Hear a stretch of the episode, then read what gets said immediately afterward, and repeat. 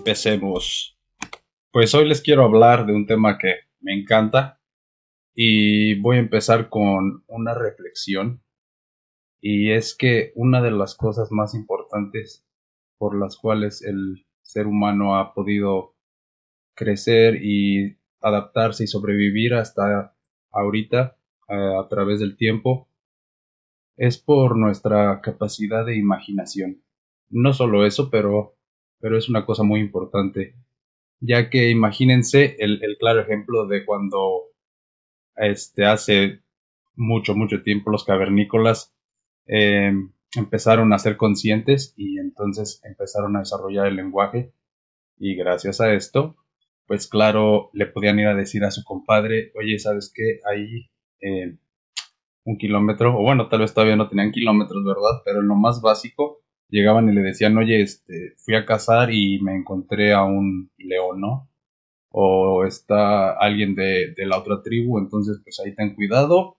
Y pues, aunque la otra persona no lo haya visto, por esta capacidad de imaginación, es que podemos decir, ok, no he visto a esa persona físicamente, pero pues mi compadre me dijo que está ahí.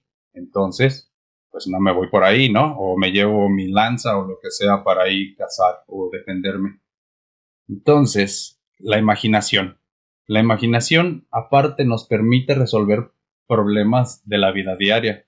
Desde inventarse el cerillo, inventarse la rueda, por ejemplo, hasta muchas cosas, pues así, ¿no? De, de, todo tipo. Entonces, la ciencia de la ciencia que trata de resolver nuestros problemas a través de copiar, por así decirlo, a la naturaleza, pues tiene nombre y se los voy a explicar y contar hoy. Biomímesis.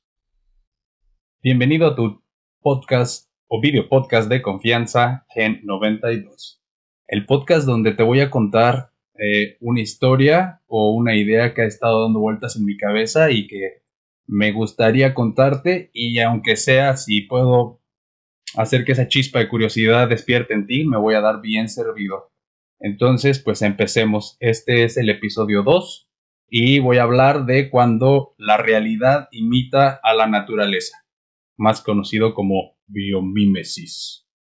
Y les voy a empezar contando un poquito de la historia de la biomímesis y pues e, esta tiene desde que empezó el humano a tratar de resolver, de resolver problemas, pues ahí por ahí van a escuchar a mi perro de fondo, pero bueno, estoy aquí en mi casa, entonces tengan un poco de paciencia. Y bueno, entonces en, en la naturaleza podemos encontrar maneras en las que podemos resolver nuestros problemas, ya que la naturaleza pues tiene millones de años que solita se ha ido mejorando poco a poco. Entonces la gente se empezó a dar cuenta que si copiábamos diseños de la naturaleza, podíamos pues aplicarlos a, a resolver nuestros problemas diarios. Y bueno, en general podemos describir que la biomímesis es el estudio de la naturaleza para resolver los problemas tecnológicos que se presentan al momento de resolver los problemas de diseño de creaciones, que van desde microchips hasta las alas de un avión. Ya les hablaré de eso un poco más tarde.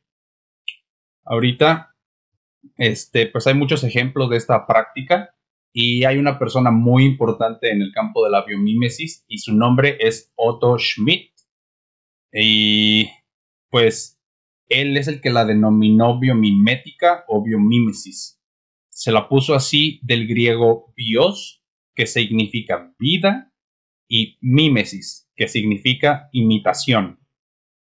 Y pues hay una, persona muy famosa que se le conoce como el precursor, y pues es él muy famoso y uno de mis favoritos, una de mis personas favoritas, que algún día por favor si me encuentro a un genio de la lámpara, me gustaría pedirle una entrevista a Leonardo da Vinci. Entonces, hasta la fecha, pues tiene aplicación en todas las ramas de la tecnología. En les voy a contar un poquito de, la historia de otra persona que escribía ciencia ficción. Este, esta persona se, se llamaba Jack Steele. Y en 1960, Steele creó la biónica, que está estrechamente relacionado con la biomimética. Steele define la biónica como la ciencia de los sistemas que tienen alguna función extraída de la naturaleza o que representan características de los sistemas naturales o sus análogos. En el diccionario Webster fue definido como una ciencia que se ocupa de la aplicación de datos sobre el funcionamiento de los sistemas biológicos a la solución de problemas de ingeniería.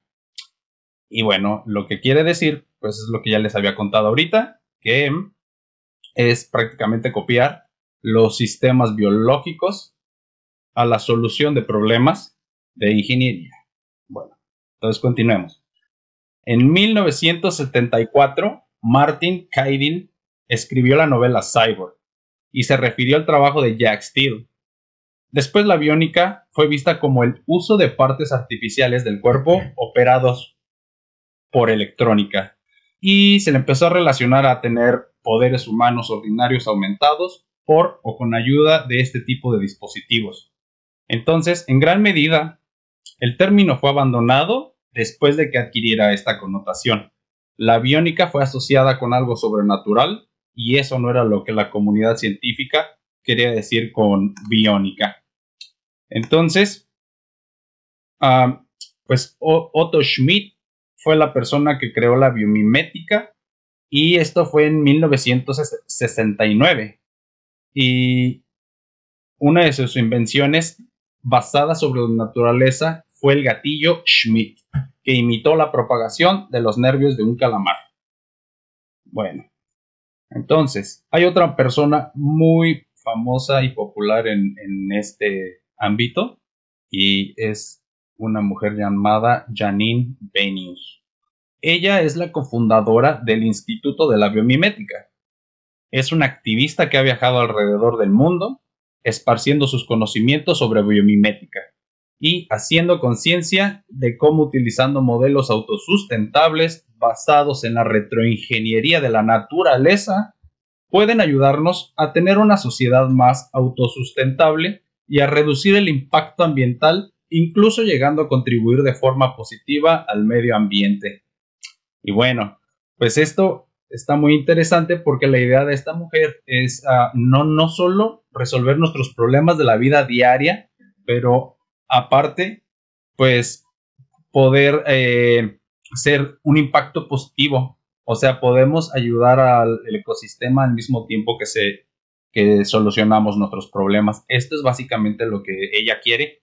Y entonces, en su libro Bio, Biomimicry, está en inglés, Innovation Inspired by Nature, publicado en 1997, cuando yo tenía 5 años, cabe destacar, la biomimética como una nueva ciencia que estudia los modelos de la naturaleza y luego imita o se inspira en estos diseños y procesos para resolver problemas humanos. Venius también dice en su libro que la sostenibilidad es uno de los objetivos de la biomimética y que tiene que mirar en la naturaleza como modelo, medida y mentor. Y bueno, en la naturaleza es podemos ver un compendio de miles de millones de años de sabiduría acumulada. ¿Cuál es la lección? Nada se desperdicia. Todo contribuye a un flujo incesante. Los recursos se optimizan al máximo y no existe eso que los humanos llamamos residuos. Muy importante. En, en los procesos desde químicos hasta mecánicos hay residuos. Siempre que hacemos algo, que el humano hace algo, hay residuos la naturaleza, pues si los tiene, ah, encuentra la manera de utilizarlos para cualquier otra cosa. Pero nada se, se pierde y todo se optimiza. Y pues algunos ejemplos son las alas de las aves, por ejemplo. Y las alas de las aves, la gente empezó a observarlas y para esto ya, ya habían empezado a tratar de volar, por ejemplo. Entonces, después de que se fijaron que cómo las aves le hacían, pues muy inteligentemente le empezaron a hacer modelos que se parecieran las alas de los pájaros, ¿verdad? Entonces, las alas de avión con formas aerodinámicas de los pájaros. Otro ejemplo son los robots que se mueven como insectos. Y aquí se refiere a que le copiaron pues todas las coyunturas de los insectos, cómo se mueven las arañas, por ejemplo. Eh, los podemos encontrar en, robots que así se, se, diseñaron y pues fue en base a que la gente observó a los insectos. También hay otros como materiales ultra resistentes hechos con sustancias similares a las de la telaraña o sistemas de alerta oceánicas basados en ultrasonidos como los que emiten los delfines. Para todos estos, pues, eh, las telarañas son orgánicas, entonces no contaminan, ¿verdad? Y son muy, muy fuertes. Entonces, si se trata de imitar eh, un material como el de la telaraña, pero que podamos producir y, manejar para poder construir, por ejemplo, puentes, pues imagínense, eh, en lugar del metal podríamos usar eso y a esto es a lo que se refiere con que pues no hay residuos porque después no va a haber contaminación. Y bueno, este, les voy a comentar un poco en, qué consiste ya como estudio científico y es que pues la biomímesis, por cierto, pueden hacer un contador de cuántas veces voy a decir biomímesis en este video podcast. Entonces, eh, consiste o propone en un primer nivel imitar a la forma, el envoltorio, textura y proporciones en la naturaleza. Con el propósito de ofrecer un ejemplo, se cita lo siguiente. Eh, había una línea de alfombras, ¿verdad? Estas se llaman Interface Inc. Y estas tienen un diseño que emula el aparente carácter aleatorio de los colores y modelos del sotobosque. Y bueno, vi la foto y son como muchos cuadrados de diferentes colores, medio random. Entonces, la idea es que si una de parte de la alfombra, por ejemplo, se te cayó el café y hay una mancha, en lugar de que te deshagas de toda la alfombra, la tires a la basura, después compres otra, ¿verdad? Porque capitalismo. Entonces, eh, eh, en lugar de eso, la hacen de forma que le puedas quitar las secciones. Entonces le quitas la sección que tiene café, compras una nueva y la, pones y ya no tienes que tirar toda la basura. Y bueno, esto es lo que ellos hicieron. Luego, esto es explicando el primer nivel. El primer nivel de, de, la biomímesis, porque ya les dije que tiene tres niveles. El primer nivel propone el de imitar la forma, el envoltorio y la textura. Por eso es que lo de la alfombra. El segundo nivel. Eh, se trata, perdón, del análisis y funcionamiento de un ser vivo y aplicar estructuras, mecanismos, bueno, oh, lo escribí mal. se trata de nada más del análisis y el funcionamiento de un ser vivo y se aplica a estructuras, mecanismos, tránsito de fluidos y conservación del calor y más. Esto es ya un poquito más de, ciencia, ya tienes que saber física, matemáticas, química, ya tienes que tener un poco más de conocimiento para poder aplicarlo. En lo de las alfombras, pues todavía, pues con un poco de creatividad, cualquier persona puede hacer un diseño así. Pero ya cuando estás tratando de, copiar, por ejemplo, los robots para diseñar un robot, pues no cualquiera, es a lo que me refiero. Entonces, em, por ejemplo, los resultados de estudio de ciertas bioestructuras, como estudios de aves, libélulas, por su mecánica de vuelo, la madera, el piel de tiburón, la piel del tiburón, la cutícula de los insectos, de estas estudian las estructuras de materiales compuestos. Supongo porque son muy duras y son muy delgadas al mismo tiempo. O sea, no pesan tampoco. Muchos insectos, de hecho, pueden caminar sobre el agua porque al no pesar, eh, pues pueden hacer. También estudian al murciélago. Al murciélago, pues lo que siempre estudian es como con eco ecolocación, me parece se llama, ecolocalización. Ellos mm, casi no ven, pero cuando vuelan van haciendo ruiditos y entonces eso rebota en, las paredes o en las superficies de los árboles, de los animales y al rebotar o no rebotar, ellos se hacen una imagen 3D en su cerebro. Entonces, pues así es como ellos eh, ven o escuchan y por eso los estudian bastante. Luego, a los arácnidos por la cepa de detección. Eh, pues esto me imagino como en Spider-Man, ¿no? Pero no, no sé la verdad qué realmente es lo que estudian en los arácnidos, que no sea la telaraña. Eso sí se lo, lo voy a estudiar y luego les comento. Luego en el tercer nivel, como ven, cada nivel se va a poner pues más cabrón. En este ya se propone el estudio a nivel microcelular del funcionamiento de las partes que integran un ser vivo para generar aportaciones tecnológicas relevantes. Entonces, pues esto ya es, ya plenamente estudio pues universitario o, o más, ¿verdad? Entonces, por ejemplo, describe Vincent en el 2011, se estudian los agujeros de las células en madera de roble que muestran un menor diámetro, las células de perenquima y las grandes traqueidas. Se concluyó que los agujeros son un recurso desatendido en ingeniería con una mala reputación debido a que no siempre sabemos cómo usarlos con ventaja. Si un agujero en una placa bajo tensión tiene un contorno angular, o está demasiado cerca de otro agujero, es o es demasiado grande, una grieta puede comenzar desde lo que se puede propagar por todo el material. Y bueno, eh, un buen ejemplo de los hoyos es los discos de deportivos, los, en los discos de los carros, me refiero.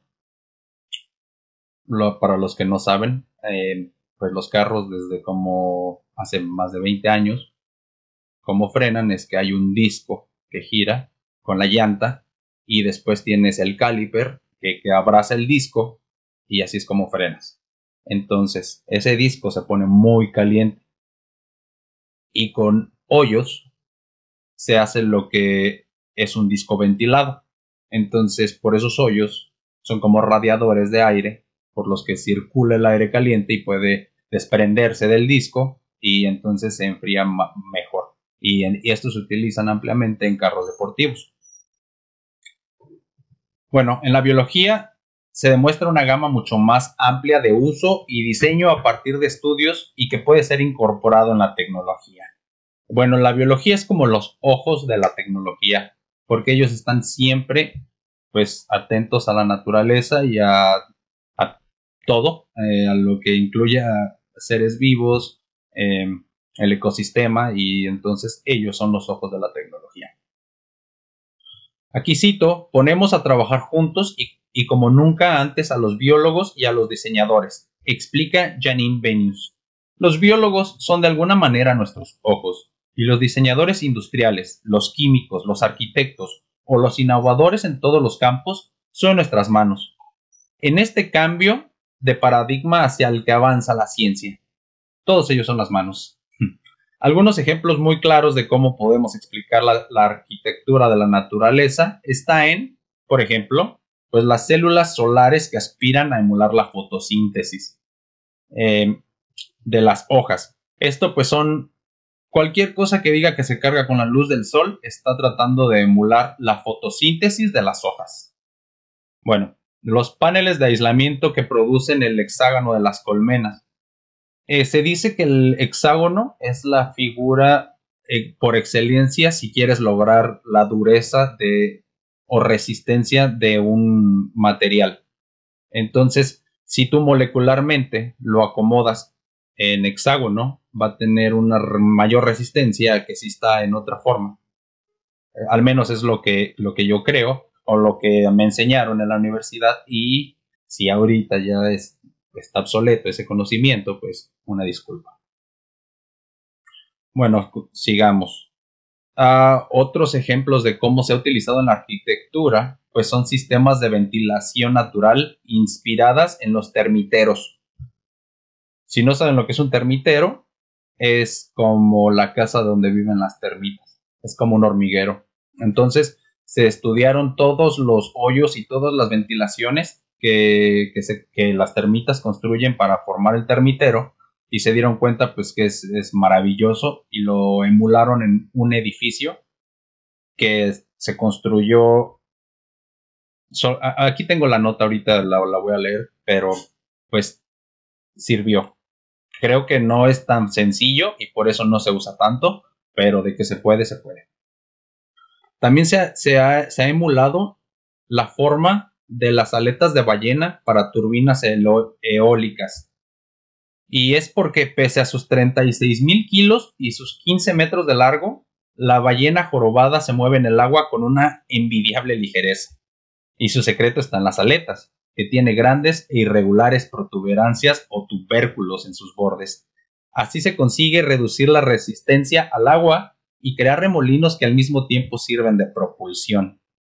Y pues bueno, el doctor Frank Fish estaba fascinado por la destreza de las ballenas jorobadas y creó en el 2004 el Whale Power, que aplicó la así llamada Turbocool Technology en el diseño de las palas de las turbinas eólicas. Y los ventiladores resultan hasta un 20% más eficientes con el diseño inspirado en aletas del cetáceo, al igual que las hélices de los helicópteros. Entonces, pues es muy interesante, ¿verdad?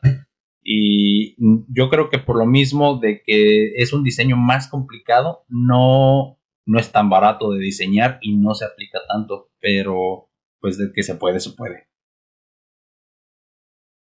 Ah, mira, aquí, los, aquí tengo la nota. Los termiteros conocidos como catedrales son montículos que elevan hasta 8 metros sobre la superficie. Encierran un secreto de ventilación natural que puede ser muy útil para los humanos en climas calurosos.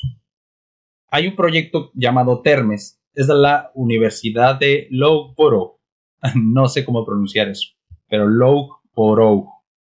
No sé dónde está tampoco. Lo voy a estudiar y se los comento luego. Eh, eh, bueno, ellos escanearon en tres dimensiones la estructura de los termiteres, termiteros y, logró, y lograron replicar el complejo sistema de galerías y conectores.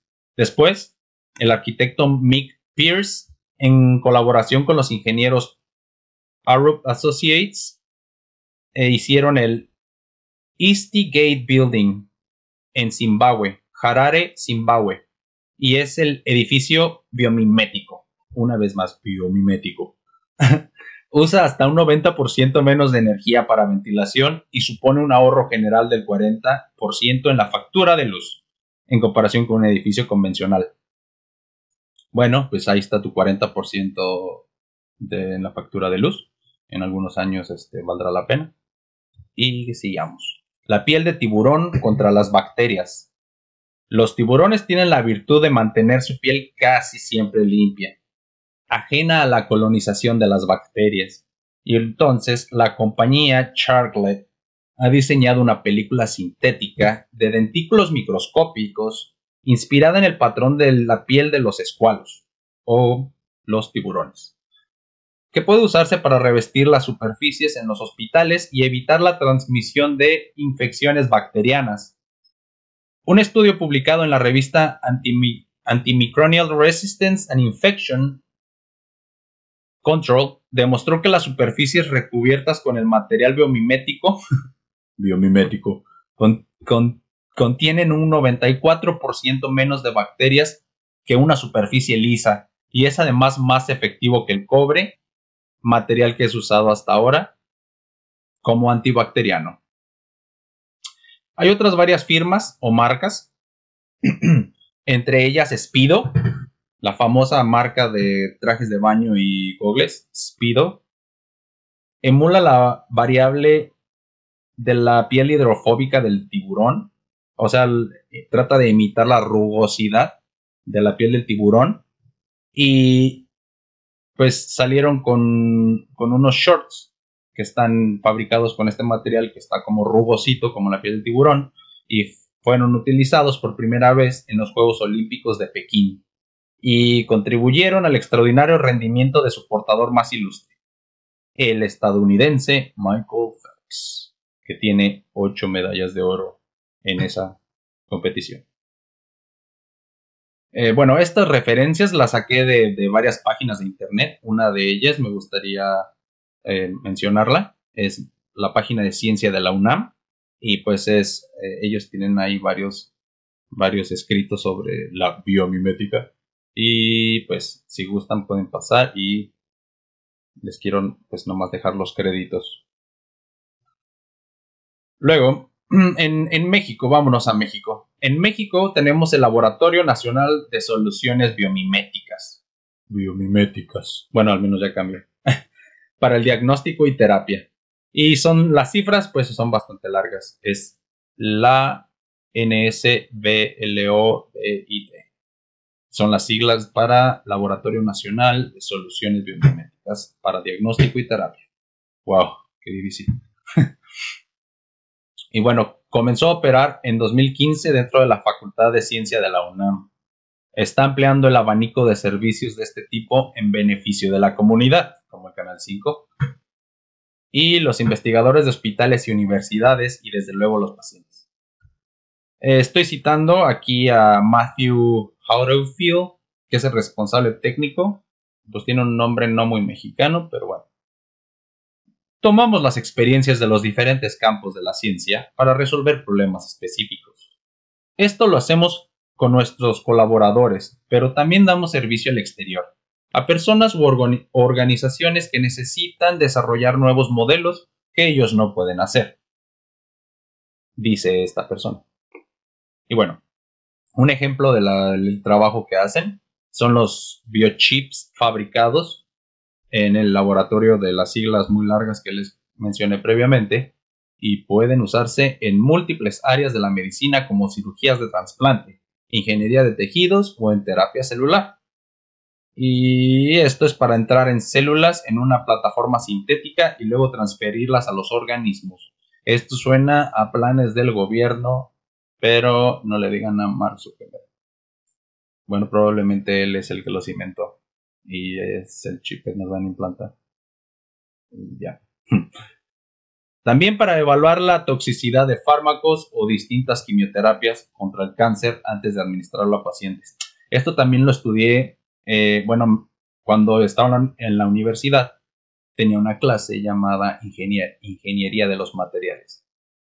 Y en una presentación que hice, me tocó estudiar sobre carbono y las diferentes aplicaciones que tiene y los nanochips y todo ese rollo y resulta pues que hay unos como nanorobots que eh, no sé si eso ya lo, está en práctica pero en mi presentación de PowerPoint no me tengan tanta fe porque no sé qué pasó después del 2011 si lo sacaron o no pero había unos robotcitos nanorobots que te metían en, en la corriente sanguínea y entonces este según este pues atacaban al cáncer y también usaban oro, porque el oro es anticancerígeno. Y bueno, también se pueden utilizar, oh sí, mira, en estas células te proveen una plataforma sintética parecida o que emula al organismo. Entonces puedes evaluar la toxicidad de fármacos o distintas quimioterapias contra el cáncer antes de administrarlo a pacientes. Es lo que es algo muy famoso que hacen estos chavos en el laboratorio. Bueno, hay, hay otras formas que se pueden utilizar o se, han tratado de utilizar, como en edificios, bueno, ya les comenté los edificios, en aparatos electrónicos, en informáticos, vehículos y otros diseños humanos. Por vehículos entiéndase, por ejemplo, los eléctricos como Tesla, que algunos de estos me parece que ya tienen placas solares, paneles solares que emulan a las hojas. Ya vimos eso, a la fotosíntesis de las hojas. Y bueno, estos se autorrecargan con los rayos del sol. Y pues hay otros diseños humanos que incorporan un componente que intenta enmendar un error cometido desde la base del diseño conceptual de muchos dispositivos modernos. Y se trata del ventilador, alimentado casi siempre con energía eléctrica y por tanto con un impacto no, sobre, no solo sobre el diseño de los aparatos, sino sobre su huella ecológica. ¿Se acuerdan que decíamos que en la naturaleza no se desperdicia, todo fluye, no hay residuos? el residuo en este caso, pues sería como funciona con energía eléctrica. Esto ayuda al calentamiento global y ya sabes. Se conocen diseños de ventiladores desde el año 100 antes de Cristo, pero no se conserva ni un solo mecanismo que imite la capacidad de algunos animales para ventilar, para ventilar entornos sin destinar energía ni fricción a partir del movimiento. ¿Se, fijan? Entonces lo que quiere decir es que eh, los animales utilizan otro tipo de mecanismos para ventilarse y pues nosotros hemos estado haciendo las cosas incorrectas.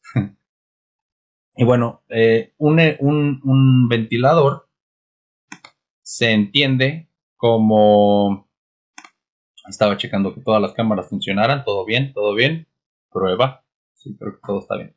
Sigamos. Eh, los, ventiladores son dispositivos rotatorios que refrigeran y a menudo dependen de una fuente de energética externa. Los ventiladores persisten en buena parte de los diseños que componen el entorno humano. La, biomimética trata de aprender de la naturaleza para crear refrigeración sin que sea necesario usar fricción o aparatos accionados mecánicamente para que, con su movimiento, garanticen un flujo constante y confiable. Eh, la naturaleza, explica el Biomimicry Institute, mueve el agua y el aire usando una espiral que crece logarítmica o exponencialmente, como puede observarse en las caracolas de mar. Aquí recuérdese la proporción áurea, que no recuerdo el número exacto, pero se puede encontrar pues en las espirales de la naturaleza, como en imágenes de las, de las constelaciones, por ejemplo, o también se puede encontrar en las caracolas, ¿verdad? en las conchitas de mar, las que por, ah no, perdón, las, bueno, sí, conchitas, caracoles. Sigamos. El patrón de refrigeración en forma de espiral logarítmica aparece constantemente en la naturaleza en la cola de los camaleones, la forma de numerosas galaxias, la morfología de varias especies de algas, incluso en el interior de nuestro oído o en los mismos poros de nuestra piel. No debe extrañar que el ser humano destaque con respecto a los otros mamíferos por la extraordinaria eficiencia de su organismo para transpirar. Si recuerdan, los perros, por ejemplo, no transpiran, los perros eh, jadean y por ahí es que ellos eh, toman aire, pues, o se enfrían por la boca. Por eso babean tanto y siempre andan así. y bueno, los ventiladores están incluidos en cualquier tipo de motores, compresores y bombas de todo tipo, tamaño y usos y representan el 15% de toda la energía consumida en Estados Unidos. Solo por ventiladores. Siguiente punto. Eh, se ha intentado para la cinta adhesiva reusable y esta imita la adherencia de las patas del camaleón. Y es que muchas especies de lagarto o camaleón de la familia Geckon, Geckonidae, tales como geckónidos, geckos, huecos, gembas o salamanquesas, compiten con el superhéroe Spider-Man, por la inverosímil capacidad prensil de sus extremidades, que les permite trepar y sustentarse sobre casi cualquier tipo de superficie lisa, lisa y vertical, o transitar sin esfuerzo por techos y otras estructuras. La capacidad de adherencia de las extremidades del gecko sobre cualquier superficie interesa especialmente a científicos y laboratorios de investigación por no requerir líquidos, gases u otras sustancias, sino una simple organización de la escala molecular. Entonces imagínense si tú tienes tu docte que puedes utilizar las veces que quieras porque funciona con unos pelitos microscópicos que solamente se reacomodan y vuelven a, estar pegajosos. Entonces no se necesita el pegamento, no se necesita líquidos, gases, nada, no sustancias, solo una organización a escala molecular. Solo, ¿eh? Énfasis en solo. Pero bueno. El punto es que sí se puede. Hay otra muy famosa técnica, o más bien una forma en la que hemos aplicado la, la biomímesis, y es, es la pintura que repele el agua y la sociedad como la flor de loto. La flor de loto pues tiene un diseño hidrofóbico. Esto quiere decir que el agua se le resbala, básicamente. Y entonces esta vista al microscopio, la flor de loto, si la ves bajo el microscopio, eh, te vas a dar cuenta que tiene una estructura que ha, evolucionado para ser uno de los seres vivos más eficientes en la tarea de limpiar su superficie repeliendo el agua que resbala por su superficie con pasmosa facilidad.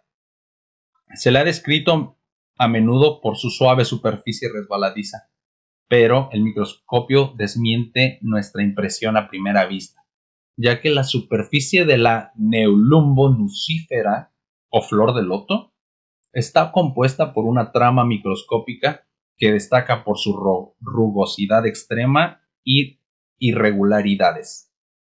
Esta ventaja evolutiva permite a la flor servirse del agua de lluvia para mantener su superficie limpia, ya que las hojas, cuando resbalan repelidas, repelidas del agua, arrastran las minúsculas partículas y bacterias que se supondrían una amenaza para la supervivencia de la planta y la especie. Pues ahí lo tienen. Estos son algunos ejemplos de cómo lo hemos utilizado hasta ahora, pero no son los únicos. Los invito a que vayan a Google y tecleen biomímesis. Biomímesis. Y se quiten la duda. Este, hay mucha información. Básicamente toda la, que encuentren va a decir lo mismo, con diferentes palabras. Y de acuerdo a quien le preguntes, Otto Schmidt es el más famoso de todos. Ah, bueno, y también este, la, señora Janine. Janine Benius.